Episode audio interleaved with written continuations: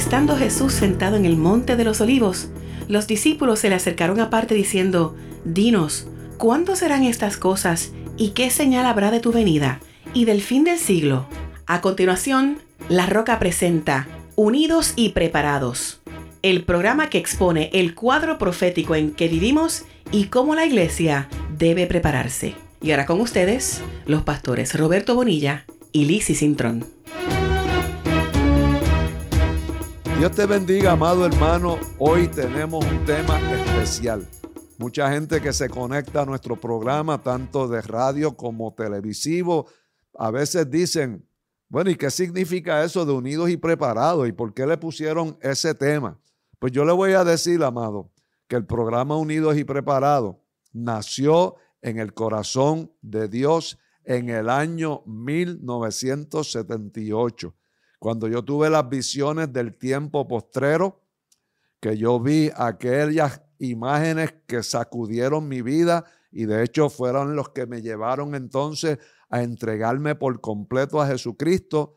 Ahí yo escuché esas dos palabras continuamente. Mi esposa es testigo que continuamente yo le decía, Lisi, Lisi, tenemos que estar unidos y preparados. Lisi, tenemos que estar unidos y preparados. Lisi, tenemos que estar unidos y preparados. Y eso fue algo continuo que yo le decía a ella y ella me preguntaba, pero unidos y preparados, ¿para qué? ¿Y por qué? Pues imagínate, si nosotros no teníamos conocimiento bíblico, yo no le podía explicar por qué teníamos que estar unidos y preparados. Pero yo sabía que era algo significativo e importante, amado, porque en aquel momento yo sentía una presencia de Dios bien poderosa en todo mi ser y yo reconocía que era algo sobrenatural me estaba pasando y yo desconocía lo que era. Y cuando Dios me habla a través de eso, de estar unidos y preparados, cuando yo vi las señales que Él me mostró en el año 78 y que luego comencé a evaluar esas señales y a buscar como el Señor me dijo que buscara en unas cajas que había en mi casa la palabra del Señor, gradualmente comencé a entender que era un llamado de parte de Dios, que tenía que yo meterme en la palabra de forma profunda, porque la palabra de Dios, amado, con solamente yo leer un texto, un texto, hermano, mire lo poderosa que es la palabra de Dios. Y con ese solo texto, a través de primera de Juan, en el primer versículo, en adelante, con ese versículo, la vida mía fue transformada y cambiada. Y eso fue lo que yo recibí en el año 78. Pero en la medida que uno va creciendo, la visión va madurando en la medida que uno se mantiene firme progresivamente en la visión que Dios te da, en el llamado que Dios te da, uno comienza a madurar en la visión. Y eso fue lo que me pasó a mí. Maduré en la visión y comencé a entender la importancia que tienen esas dos palabras. Y por eso le vamos a estar hablando de esto y queremos entonces usar como base bíblica para lo que vamos a estar compartiendo, que por qué Dios nos llamó a estar unidos y preparados, vamos a leer en el capítulo 41 para que nosotros podamos entender qué fue lo que le sucedió a José, a José en Génesis 41, cuando el faraón tuvo aquel sueño donde le mostraron las siete vacas engordadas y las siete flacas y el hombre quedó turbado, no sabía lo que era, pero como José era un hombre de Dios, como se supone que seamos todos nosotros en este tiempo, amados, hombres y mujeres de Dios, donde Dios nos habla, donde Dios nos revela sueños, donde Dios nos da palabra de ciencia para que nosotros podamos entender lo que ha de acontecer en el futuro cercano en cuanto a la dispensación profética en que nosotros estamos viviendo. Pero vamos a utilizar ese ejemplo de qué fue lo que él vio cuando le pidió la revelación del sueño de Faraón y cuáles fueron las directrices que Dios le dio y cómo eso lo llevó y lo llevó, lo llevó a entrar a su propósito. Porque fíjate, cuando uno sigue la línea de lo que es el llamado, de lo que Dios te manda hacer, tú entras en tu propósito divino de para qué Dios te llama. Y por eso la importancia de nosotros mantenernos firmes, no importando lo que suceda, como fue en el caso de José, que fue un hombre que sufrió grandes vicisitudes, pero aún así nunca renegó de Dios y entró en su propósito y de ser un hombre que pasó por cárcel, que pasó por el repudio de sus hermanos, que fue acusado falsamente por la esposa de Potifar, llegó a ser el segundo en mando en la casa de Faraón. Así que vamos a leer esto para de esta enseñanza aprender cómo nosotros debemos estar en este tiempo, como Dios nos llamó de estar unidos y preparados. Dice, entonces respondió José a Faraón. Luego de que el faraón le cuenta el sueño, él le contesta, el sueño de Faraón es uno mismo. Y fíjate qué interesante que Dios le mostró a Faraón lo que va a hacer. Eso es para que usted vea que Dios puede usar un burro, Dios puede usar a un impío, Dios puede usar a cualquier persona, al que Él quiera. Él puede usar lo vil y no menospreciado, lo puede usar Dios para Él glorificarse. Y ahí le explica, mira, las siete vacas hermosas son siete años.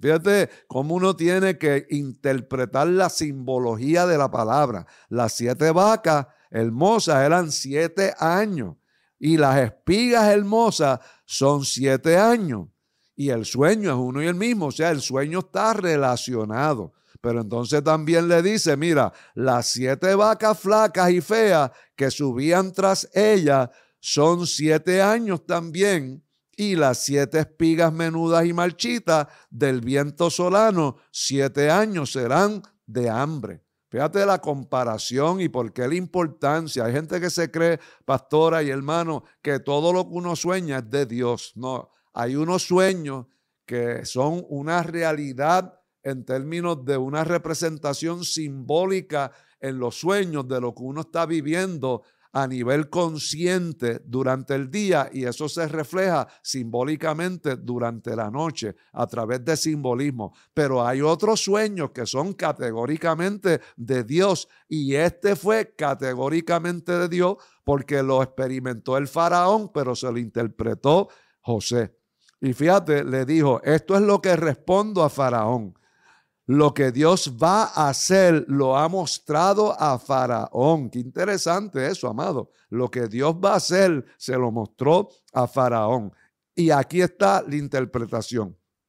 He aquí vienen siete años de gran abundancia en toda la tierra de Egipto. Qué bueno, nosotros vivimos siete años de abundancia antes de los tiempos que estamos viviendo ahora y ahora estamos entrando en un periodo de inflación, de crisis, pandemia, situaciones adversas. Así que todas las cosas Dios las deja saber con tiempo para que nos preparemos. Y le dijo, tras ellos seguirán siete años de hambre y toda la abundancia será olvidada en la tierra de Egipto y el hambre consumirá la tierra. Es una noticia que no está fácil, pero fíjate que cuando es una noticia que viene de parte de Dios, Dios te dice lo que va a suceder claramente para que nos preparemos, pero también te dice la solución como Él la va a traer a través de un plan estratégico para que nosotros lo pongamos en función.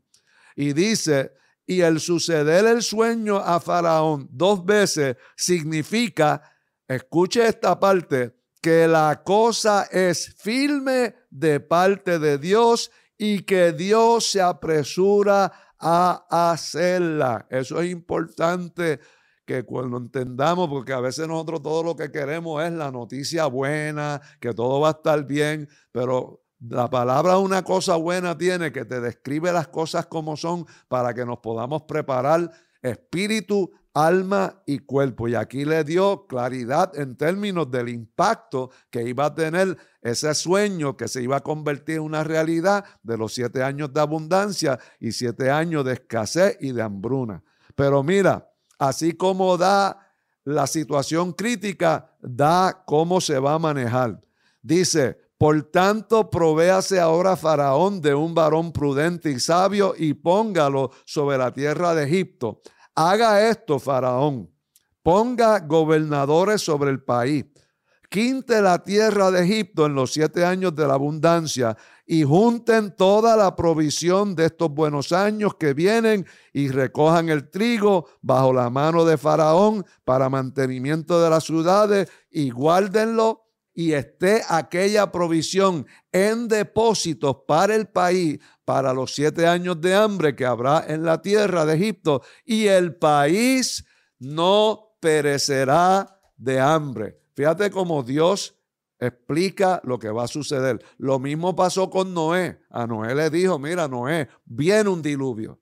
Viene un diluvio categóricamente porque esta generación ya ha sobrepasado los límites de lo que es el pecado y voy a tener que destruirlo. Pero a ti yo te voy a dar el arca que tú la hagas, no es que te voy a bajar el arca del cielo. Y esto es lo que yo quiero que usted entienda en, el, en este momento que estamos hablando de estar unidos y preparados y la importancia que tiene. No es que Dios nos pone las cosas en bandeja de plata ni baja del cielo. Él te va a dar los planes y la estrategia para que tú las pongas en función.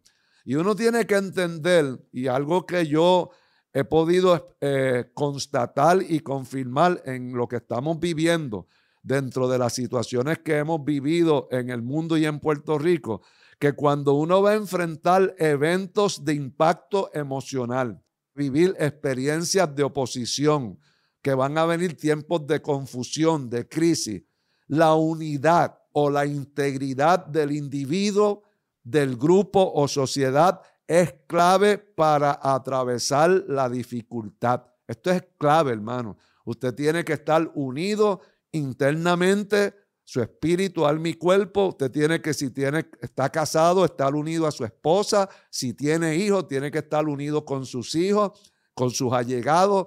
Y si es la iglesia, la iglesia tiene que estar en una perfecta unidad para enfrentar con unas herramientas que Dios va a dar, lo que vamos nosotros a tener que permitir que suceda en nuestra vida, porque son acontecimientos, amados, que son ineludibles.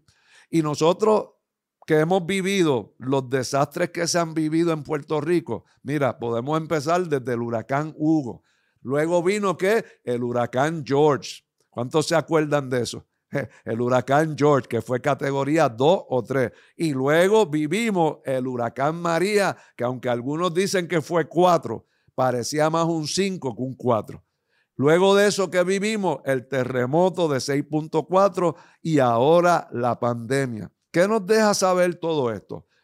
Esto deja demostrado que la unidad y la preparación son determinantes para que nosotros podamos enfrentar y vencer los obstáculos que provocan las crisis, amados. Todas estas cosas provocaron crisis, provocaron crisis de escasez, se fue la luz, nuestra infraestructura quedó destruida, hubo situaciones adversas para todo el mundo y tenemos que entender que si la palabra de Dios ha señalado que nosotros vamos a vivir unos tiempos intensos de muchos desafíos, de eventos de la naturaleza, que van a traer crisis, yo tengo que estar preparado espiritualmente en las tres áreas que yo soy. El hombre es tripartita.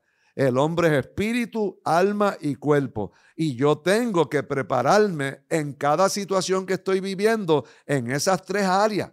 Yo tengo que estar espiritualmente capacitado, maduro, tengo que estar emocional y mentalmente fortalecido, pero también tengo que hacer provisiones físicas, porque a veces nosotros todo lo espiritualizamos y nos olvidamos que hay una parte física que nos deja demostrado lo que le leímos de José cuando pasó la crisis, que él se tuvo que preparar físicamente y Dios le dijo cómo hacerlo. Así mismo hizo con Noé. Así que es importante que nosotros pongamos en función que tenemos que prepararnos espíritu, alma y cuerpo. Y uno tiene que prepararse mental y emocionalmente. ¿Para qué? Para nosotros aprender a manejar el estrés. ¿Cuántos de ustedes le da estrés cuando vivimos María? Pues todo el mundo, hermano. Cuando los temblores de tierra, todo el mundo. Con esto de la pandemia, ahora hay mucha gente bajo estrés están bajo presión. Y si uno no controla eso y no busca recursos de la palabra como va a estar compartiendo mi esposa, uno comienza a sentir que se va elevando la temperatura o la intensidad de la ansiedad, del miedo, de la frustración. Y eso es peligroso para nosotros poder manejar la crisis. Fíjate que José no se dejó intimidar por la crisis. Lo primero que hizo fue que buscó de Dios.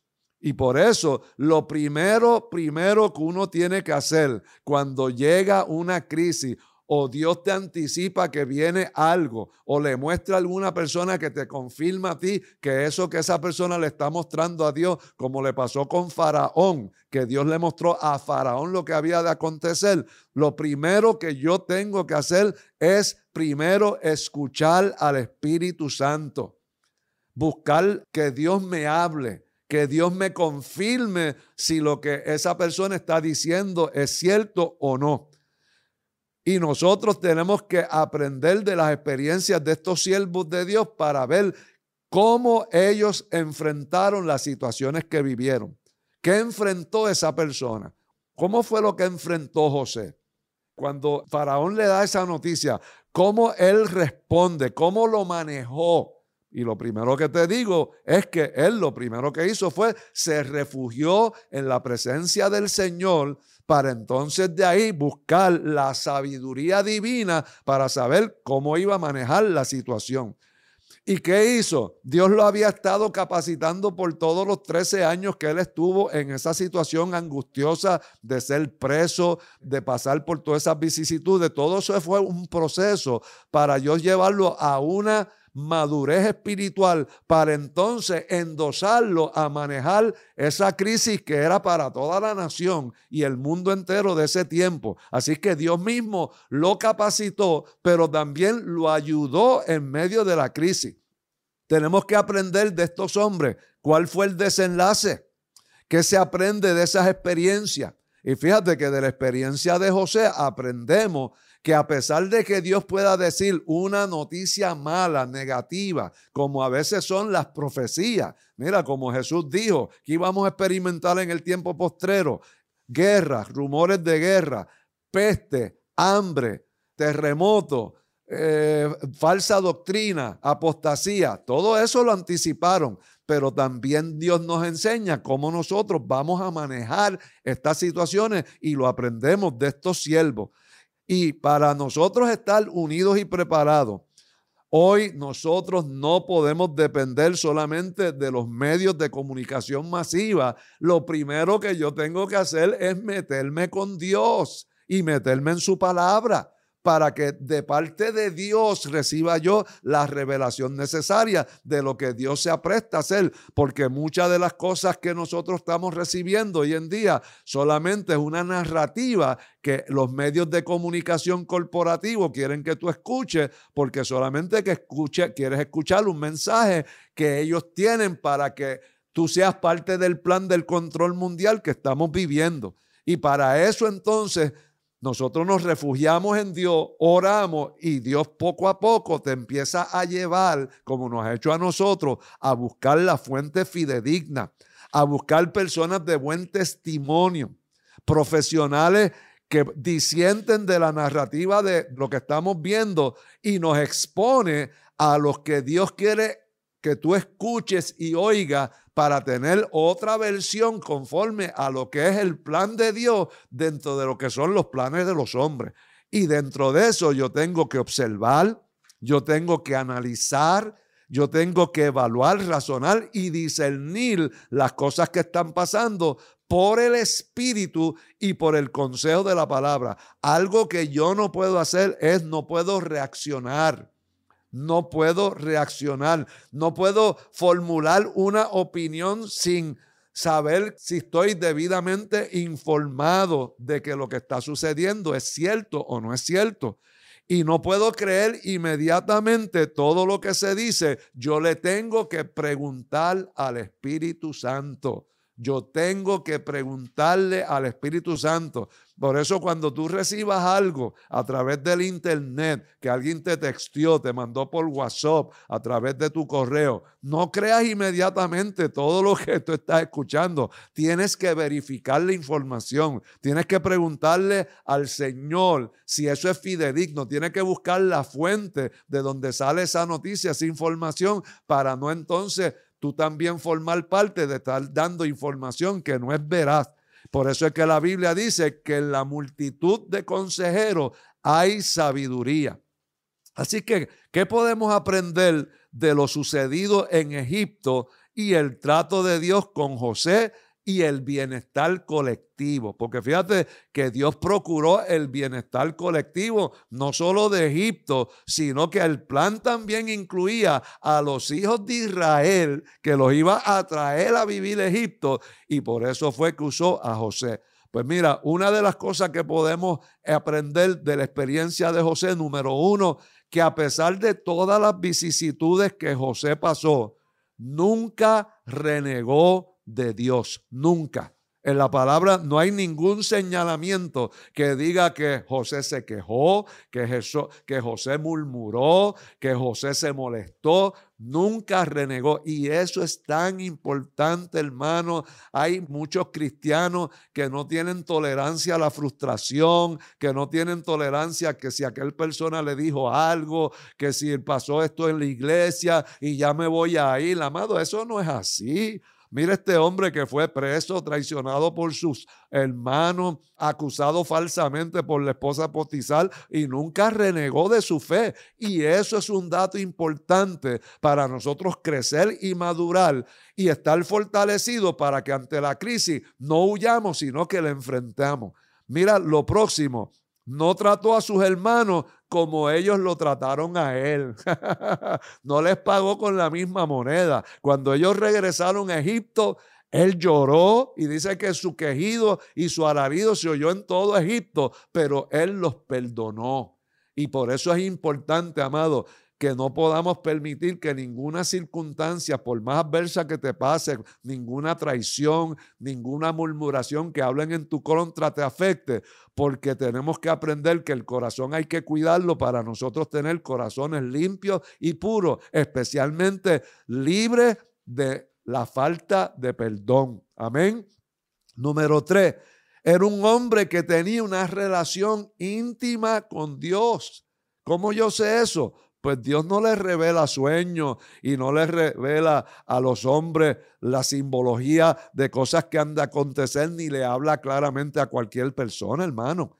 Dios le habla a personas en términos de la revelación, de la ciencia que hay detrás de, estas cosas, a personas que tienen una relación con Él. Era un hombre que había probado su fidelidad en medio de toda circunstancia y era que tenía una relación personal con Dios y nunca renegó de su fe. Y por eso Dios le mostró a José los eventos que iban a impactar al mundo, pero también le mostró el plan de acción. Y esta es la parte que queremos recalcar, hermano. Mire, nosotros estamos viviendo unos tiempos bien difíciles, unos retos, unos desafíos que van a desafiar nuestra fe. Pero si yo estoy metido en la presencia de Dios, si yo estoy dependiendo de Dios, Dios me va a dar un plan de acción. Por eso es que no podemos reaccionar ante las nosotros tenemos que ir a la presencia de Dios y decirle, Señor, ¿qué significa esto? ¿Qué voy a hacer? ¿Qué acción efectiva voy a tomar? Y a José Mira, le explicaron todo el sueño. Le dijeron qué significaba los siete, hambres, siete años perdón, de abundancia y los siete años de escasez. ¿Y qué le dijo Dios? Mira, vas a quintar la producción, la vas a ir guardando en depósito, la vas a distribuir a través de la nación para que cuando llegue la crisis ustedes tengan provisión de toda clase. Y fíjate que anunció la crisis, vino la abundancia primero pero se sabía que venía la crisis, como Jesús y los apóstoles nos han dicho, que las señales que se están cumpliendo nos van a afectar a todos, pero le dio el plan de acción le dijo, quinta la tierra y comienza a separarlo en depósitos y asigna gobernadores para que cuando venga el impacto de la crisis, ustedes tengan provisión en Egipto. Y no solamente en Egipto, tuvieron para Egipto y tuvieron para todo aquel que vino a Egipto a comprar mercancía. Y esa experiencia fue tan extraordinaria que José, y quiero leerles esto, amado, y termino con esto para pasarle a mi esposa. José tuvo tan agradecido de Dios a pesar de las situaciones adversas que le puso a sus hijos dos nombres bien especiales que le recordaron todo lo que él pasó en esa odisea espiritual que él tuvo, que aunque fue amarga, terminó siendo una gran bendición. Mira lo que dice en el capítulo 41, el versículo 50. Y nacieron a José dos hijos antes que viniese el primer año del hambre. Fíjate qué interesante. El primer hijo le llega el primer año antes del hambre, los cuales le dio a luz a Senat, hija de Potifera, sacerdote de On. Y llamó José el nombre del primogénito que Manasés. ¿Y qué significa Manasés? Porque dijo, Dios me hizo olvidar todo mi trabajo y toda la casa de mi padre.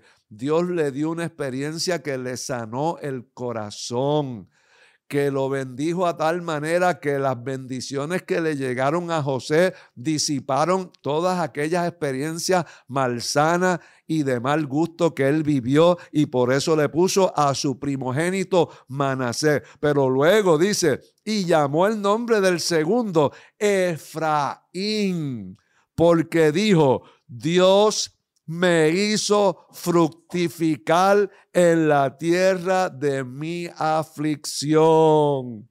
¿Qué hace Dios con su siervo? Nos hace fructificar en la tierra de aflicción. Yo no sé, amado, qué experiencia tú puedas estar viviendo en esta hora de fin de año y la que estamos todos viviendo con esto de la pandemia, que son tiempos de aflicción, son tiempos de desafío, de crisis, de incertidumbre, pero nosotros dependemos de un Dios que cuando termine esta experiencia, Dios me va a hacer fructificar, fructificar en la tierra de mi aflicción. Ahora estamos en el fin de los siglos.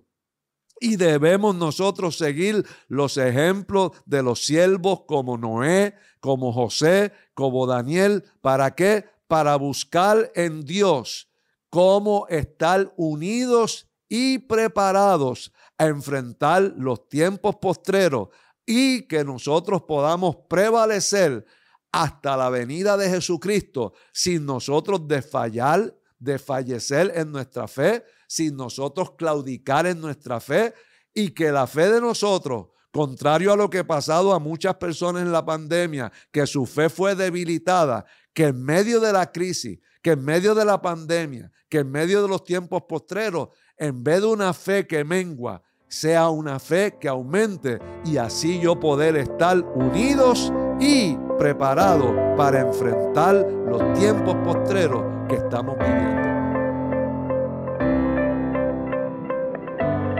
Saludos y bendiciones en esta época navideña de parte de nuestra iglesia Adoradores de Cristo. Si has sido edificado por alguno de nuestros programas de radio, televisión o por nuestras transmisiones en vivo, te animamos a que, si así lo sientes, apoyes nuestro ministerio con un donativo especial de fin de año para colaborar con la transmisión semanal de nuestros programas con los pastores Roberto Bonilla y Lizzy Cintrón. Con tu aportación, ayudas a que podamos seguir llevando la palabra de Dios para edificar al cuerpo de Cristo y predicar el mensaje de salvación en Jesús a miles de almas.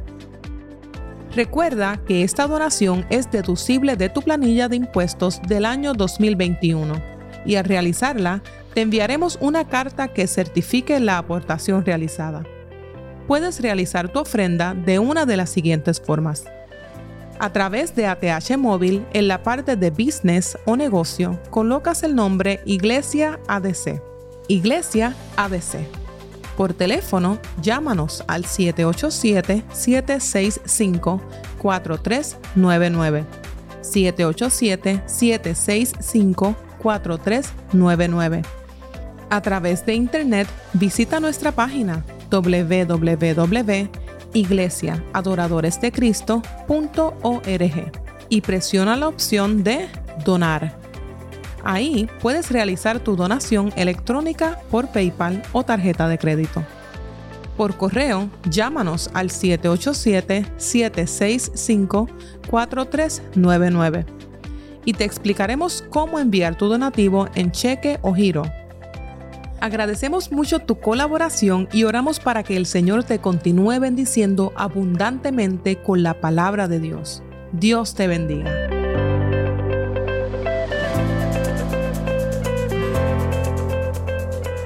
Amado, ahora mi esposa va a estar compartiendo unos consejos bíblicos que va a añadir fortaleza a lo que yo les he hablado de por qué nos llama Dios a estar unidos y preparados. Pastor. Amén. Dios les bendiga, amados hermanos. Es bien cierto eh, todo lo que el pastor ha dicho y una de las fortalezas que Dios nos ha ayudado a nosotros a perseverar estos 43 años unidos y buscando prepararnos cada día más para el día en que el Señor venga por su iglesia, es la poderosa palabra de Dios, porque así fue nuestra experiencia con la palabra de Dios y el Espíritu Santo. Y te voy a leer en Primera de Samuel capítulo 3 lo importante de esto porque sentimos en nuestro espíritu que tenemos que entrar a este año 2022 con esa torcha de su palabra bien, bien encendida. Dice Primera de Samuel 3 que nos ayuda a entender lo importante de no apagar la lámpara, de que no se apague la luz de la palabra. Dice, el joven Samuel ministraba a Jehová en presencia de Elí, que era el sacerdote, y la palabra de Jehová escaseaba en aquellos días y no había visión con frecuencia.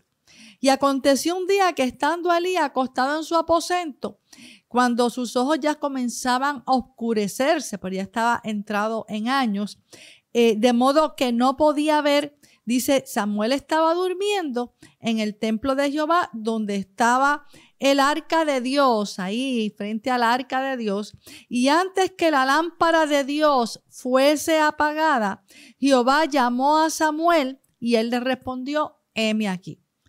Es importante que entendamos que aquí dice, antes de que la lámpara se apagara, y es que Elí representaba como el ungido, el sacerdote de Dios, esa dirección de esa lámpara, esa iluminación divina para llevarle todo al pueblo de Israel. Y vemos que una de las cosas que vemos a través de este texto es que necesitamos que esa lámpara de la palabra de Dios esté bien encendida, que no se apague en ningún momento, porque de eso depende, amado, toda nuestra vida, toda la vida de una nación y que prospere en nuestro camino.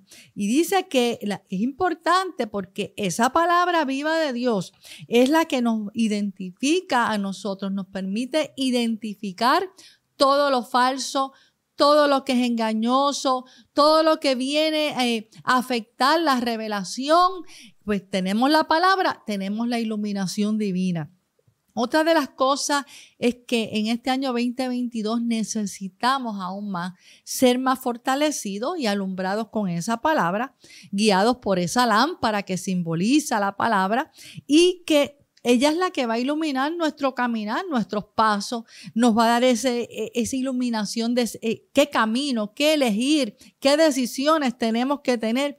Y esto es importante porque, amado, estamos notando eh, que algunas personas, aún eh, personas que han conocido al Señor, hay algunos que están como ignorando el momento que estamos viviendo. Estamos viviendo un momento decisivo, muy peligroso, amado. Y, a otros están en un silencio que es increíble con todo lo que está sucediendo que aún personas que conocen la palabra de Dios y que conocen lo profético, conocen que está escrito en la palabra, haya un silencio en términos de que este es el momento de defender la palabra de Dios y de enseñarla y de aprovechar hablar sobre lo que está escrito de este tiempo que estamos viviendo y no se está haciendo. Otra de las cosas es que no podemos entrar en un conformismo ni en un letargo espiritual ante todos los sucesos de tanta magnitud que están sucediendo. Y tampoco podemos someternos como dice la palabra, este mundo. Nosotros no somos este mundo, no podemos someternos a ser arrastrados por todo lo que este mundo está siendo arrastrado, amado. Y otra de las cosas es que tampoco podemos analizar eh, las cosas con solamente nuestros sentidos. Por eso es tan importante la palabra y que esté bien encendida dentro de nosotros, porque es la que nos alumbra para no dejarnos llevar solamente por lo que eh, ve nuestro sentido, o escuchan nuestros oídos, sino poder ver en el mundo espiritual y poder saber tomar decisiones que son inminentes que tomemos en este tiempo. Una de las cosas es que tenemos que entender que cuando nos dice aquí que Elí eh, se le fue apagando como una lámpara, o sea, se fue, él simbolizaba lo que era la lámpara de Israel antes que se apague la lámpara, pues entonces él llama a Samuel. Y es porque Elí ya, además de que estaba entrando en años, vemos que la palabra aclara que empezó a escasear la palabra porque como que Elí perdió esa iluminación divina. Algo empezó a suceder en la vida de Elí que bajó la guardia y perdió esa iluminación divina y Dios tenía que conseguir quien impartiera esa luz, esa lámpara a Israel. Y vemos que dice la palabra que se fue oscureciendo los ojos. Y esto, además de la vejez que sucede esto, eh, hay un simbolismo, en este caso espiritual, porque él simbolizaba que a través de él Dios le impartía esos ojos espirituales para poder impartirlo al pueblo de Israel. Y vemos que esto significaba que la visión, por eso dice que no había mucha visión en ese tiempo y que la palabra escaseaba, porque él fue perdiendo la visión del Señor tal y como Dios quería que la tuviera. Y sabemos que también perdió la autoridad con sus hijos y permitió unas cosas en sus hijos que contaminaron el templo y que entró el pecado y al entrar el pecado, una de las consecuencias es que se pierde la dirección. No hay dirección, no hay iluminación divina. Lo que hay es oscuridad, porque el pecado lo que produce es oscuridad. Y Dios esperaba de él otra cosa como sacerdote. Y ante eso, mira, dice que la palabra escaseaba. Cuando esta lámpara, se, el Señor ve que se está apagando, ahí aparece Dios en escena como quien dice, yo no puedo permitir que se apague la luz, la lámpara, que él escogía a sus siervos de Dios para impartir esa luz al pueblo, esa dirección. Y dice que se estaba apagando. Quiere decir, amado, que sabemos que las lámparas en este tiempo necesitaban aceite para mantenerse alumbrando. Quiere decir que algo le estaba faltando a Elí, que es lo que tenemos que estar apercibidos, que no nos falte a nosotros, especialmente al entrar en este nuevo año 2022. Y vemos que aquí dice que Dios manifestó claramente que no se podía apagar esa lámpara, que había que buscar un relevo, quien siguiera llevando esa luz y esa palabra. Y ahí fue que escogió a Samuel, aún siendo bien jovencito, y lo levantó, lo sabemos, como un profeta de Dios. Y es tan importante esto, amado, que el salmista, inclusive David, en uno de los salmos, dice que lámpara es a mis pies su palabra y lumbrera a mi camino. Y vemos que David de hecho, en la palabra se presenta a David como alguien que representa la lámpara de Israel. Te voy a leer dos textos que hay en Primera de Reyes que nos deja ver claramente cómo para el Señor, para Jehová Dios, David era una lámpara y David era un hombre que Dios se agradaba porque estaba conectado con Dios. Él estaba detrás de la presencia de Dios. Por eso él quería tener el arca del pacto y el arca de la presencia y era un adorador. Vemos que dice Primera de Reyes 11:36. Y a su hijo daré una tribu, refiriéndose a David, para que mi siervo David tenga lámpara todos los días delante de mí. Fíjate lo importante de la lámpara, de que esté la iluminación, de que Dios hable, que Dios revele. Y también dice Primera de Reyes 15:4, más por amor a David Jehová su Dios le dio lámpara en Jerusalén, levantando a su hijo después de él y sosteniendo a Jerusalén. Fíjate que la lámpara, esa impartición de tener la luz de la palabra, la dirección divina, sostenía, decía el Señor Israel. Por eso él decía, Israel no puede quedarse sin lámpara.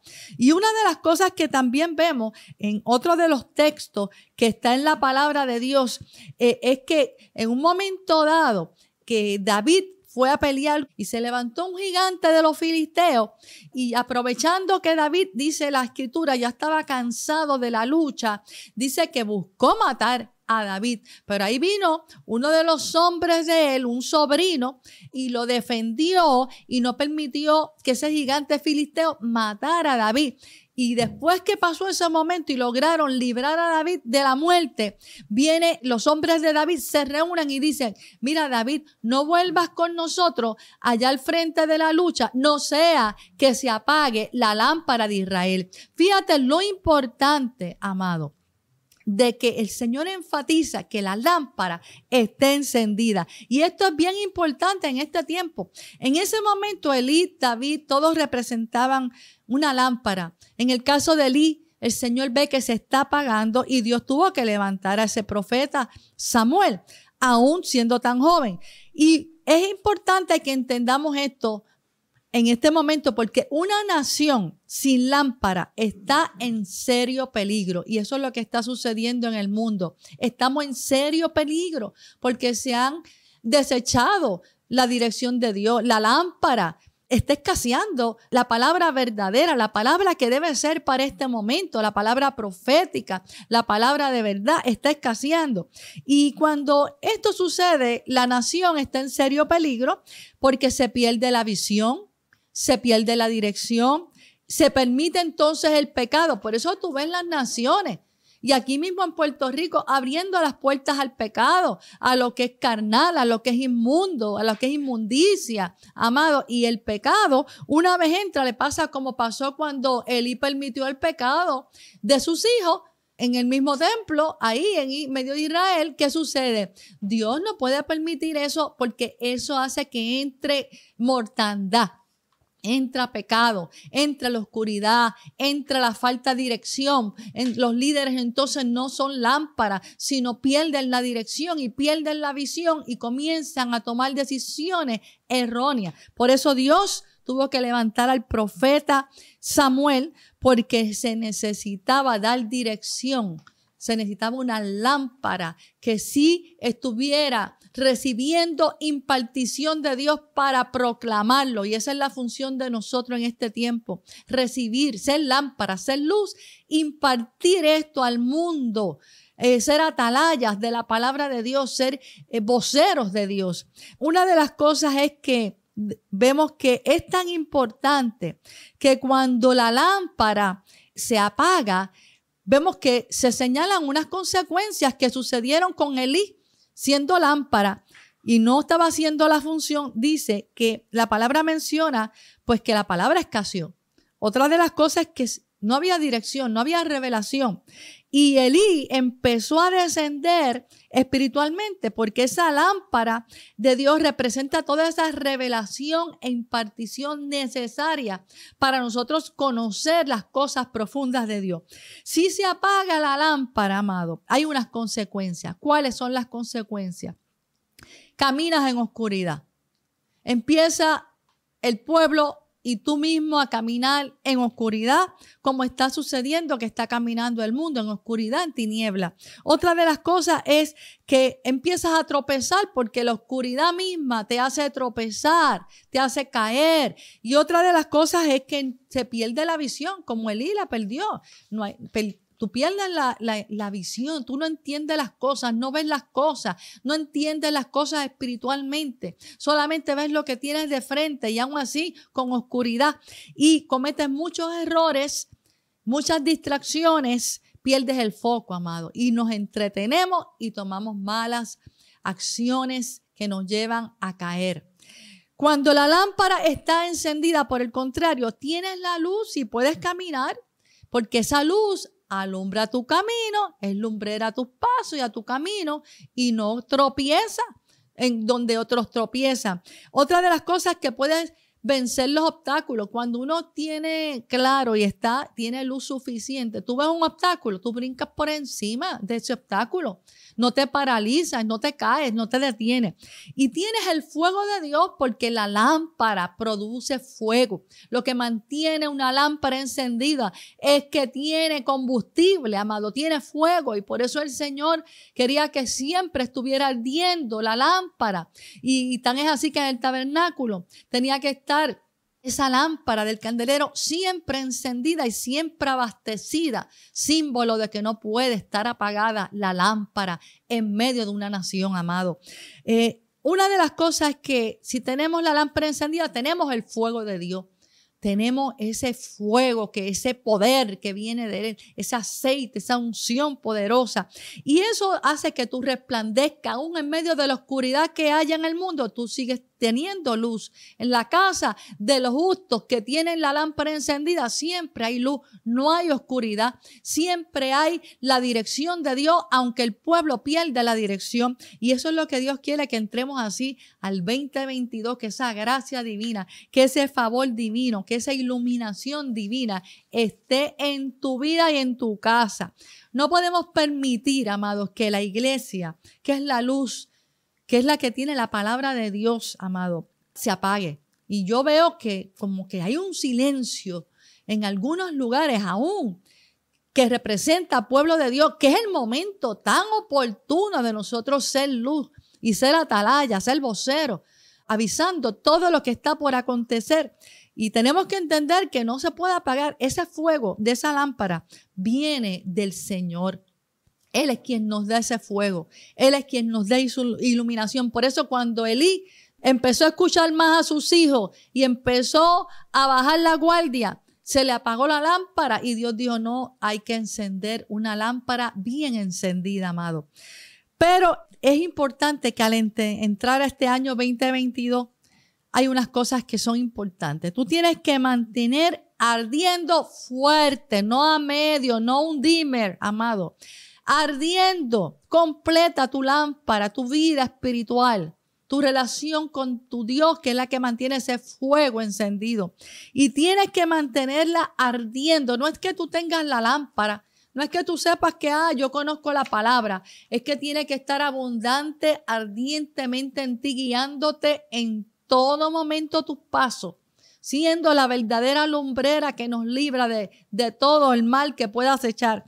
Y lo otro es que tiene que, si Dios te llamó, Dios te llamó como llamó Elí, llamaba a los siervos. Dios nos ha llamado a nosotros en este tiempo, nos ha tocado vivir este tiempo postrero.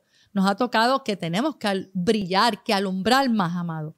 Y vemos que el Señor nos quiere dar esa visión y va a usar el Espíritu Santo, que es lo que nos ha dado en este tiempo de gracia, el Espíritu Santo, para levantar a, a todos aquellos que estén con corazón dispuesto, queriendo agradar a Dios y llenándose, llenándose, llenándose de su palabra y con tanta abundancia de palabras que lo que salga de su boca sea esa lámpara encendida que pueda iluminar y encender a muchos más amados.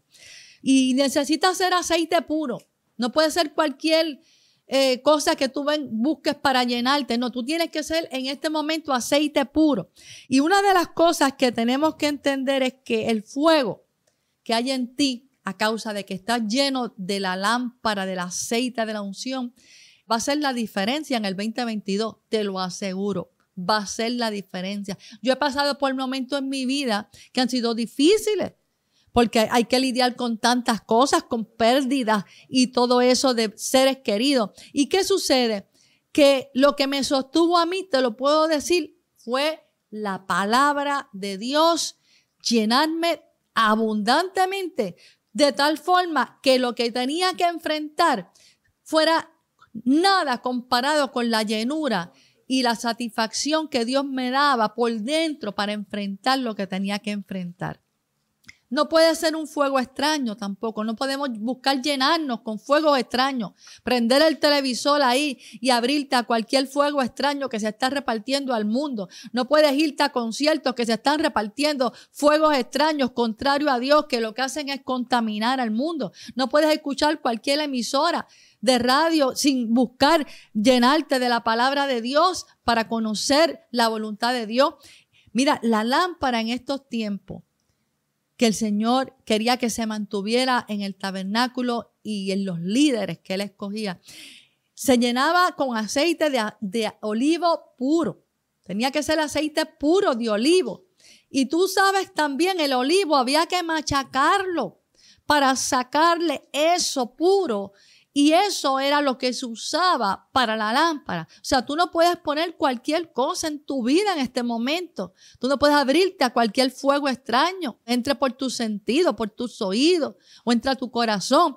Mira el proceso que conllevaba que el Señor, un proceso de que lo que se ofreciera a Él para alumbrar fuera puro. Por eso tuvo que descartar Elí. Por eso tuvo que descartar los hijos de Elí. Por eso tuvo que descartar en un momento reyes que se apartaban de su voluntad y dejaban de ser un ejemplo para el pueblo de Israel. Y el fuego extraño, te tengo que decir, no agrada a Dios. Cuando hay fuego extraño, Dios entra en acción. Mira cómo entró en acción. Tan pronto vio ese fuego extraño entrando al tabernáculo, cuando vio el, fuego extraño entrando a través de los hijos de Elí, tuvo que tomar cartas en el asunto. Vienen juicios, amados. Por eso es que este momento, tú y yo como iglesia de Jesucristo, tenemos que entrar a este año 2022 con el fuego verdadero de Dios. Y en este tiempo, la palabra más importante que no sé por qué hay tanto silencio en algunos lugares, es la palabra profética, porque dice que la palabra profética es la antorcha, es la palabra más segura y es la palabra para este momento anunciar todo el engaño que está ocurriendo en el mundo, todo lo falso que está ocurriendo en el mundo, todo lo que viene a establecerse como un nuevo orden mundial, todo lo que es corrupto, todo lo que oscure, viene a causar pecado para poder nosotros llevar a todos los que estén alrededor de nosotros, no solo a ti, ya no es pensar solo en ti, Tú tienes que pensar en tu familia. Tú tienes que levantarte como una antorcha para todos ellos. Tú tienes que verdaderamente que ellos vean que tú eres luz allí en tu casa, en tu trabajo, en tu iglesia. Es tiempo, amado, de tener esa luz encendida para que los hombres conozcan la verdad, porque el enemigo está avanzando, el enemigo está tirando con todo lo que tiene, amado, para destruir al mundo completo. Dice engañar, lo dice, esa serpiente quiere engañar al mundo completo. Así que tú y yo tenemos que avanzar este año 2022, porque Él está buscando engañar al mundo completo. Nosotros tenemos que levantar esta antorcha y traer la verdad. Pastor. ¿Por qué Dios nos llamó a estar unidos y preparados? ¿Por qué? ¿Cuál es la conclusión? Porque unidos podemos vencer todas las fuerzas de oposición que el enemigo está lanzando en esta hora en contra de la iglesia. Porque usted tiene que entender, amado, que hay una lucha en contra de la iglesia. Y tenemos que entender que hay una lucha en contra de los valores judeocristianos. Tenemos que entender eso con toda claridad y no podemos desenfocarnos. Y el enemigo ha tratado con esto que está pasando de la vacunación y los no vacunados de dividir al pueblo y nosotros no podemos caer en esa trampa. Y exhorto a los líderes, pastores, evangelistas, al cuerpo de Cristo, no se dejen dividir por eso, porque es una estrategia que se llama en inglés divide and conquer. El enemigo le gusta dividirnos para entonces conquistarnos, porque él sabe que el poder está en la unidad del cuerpo de Cristo. Jesús nos quiere unidos como pueblo. Que cada uno de nosotros tengamos diferentes pensamientos con relación a todo lo que está pasando. Eso lo podemos entender y en la iglesia siempre van a haber diferencias. Hay hasta diferencias en términos de posturas doctrinales, pero esta es una hora crucial para que estemos unidos, porque unidos es que podemos entonces prepararnos, prepararnos para los desafíos y tenemos que estar unidos nosotros como individuos. No puedo estar dividido internamente. Yo tengo que tener mis criterios, tengo que tener mis valores, yo tengo que tener mis principios y fundamentos bien claros. Nadie nos mueva de nuestros valores y nuestros fundamentos. Tengo que estar unido a mi esposa si tengo esposa. Tengo que estar unido a mis hijos si están conmigo. Tengo que estar unido a la familia mía de la fe como nunca antes, preparándonos para cualquier cosa que Dios nos muestre, para nosotros entonces saber cómo vamos a entrar al año 2022 y encararlo. Y orar que Dios nos muestre si hay situaciones por las cuales debamos prepararnos con tiempo para nosotros que nada nos tome de sorpresa, como hicimos cuando llegó María, que estuvimos todos bien preparados y a pesar de las vicisitudes pudimos vencer. Así es que hermano, recuerde, Dios nos ha llamado a estar unidos y preparados y por eso queremos orar para que así sea. Padre, mira la iglesia, el cuerpo de Cristo, la novia que se va a casar con el Cordero no puede estar fragmentada, la iglesia no puede estar dividida, la iglesia no puede estar en contradicciones, la iglesia tiene que estar en un solo pensamiento, una sola fe, un solo Señor Jesucristo, para que cuando lleguen los momentos que estamos viviendo a desafiar nuestra fe, juntos podamos alcanzar una victoria completa, total y rotunda en contra del enemigo y a favor del reino de Dios. Así que crea esa experiencia de unidad, esa preparación espiritual en mi cuerpo para que no importando lo que tengamos que atravesar y experimentar, como lo hicieron Noé, como lo hizo José en el caso que hablamos hoy, como lo hizo Daniel, que nunca claudiquemos de nuestra fe y que nos mantengamos unidos a ti como nunca antes, a tu espíritu y que seamos leales y comprometidos con todo el consejo de tu palabra. Y que así, cuando tú nos vengas a buscar, estemos realmente unidos y preparados. Amado, hasta aquí ha llegado el programa Unidos y Preparados, el programa que expone el cuadro profético en que vivimos. Nos vemos la próxima semana en otro poderoso programa de Unidos y Preparados. Preparados.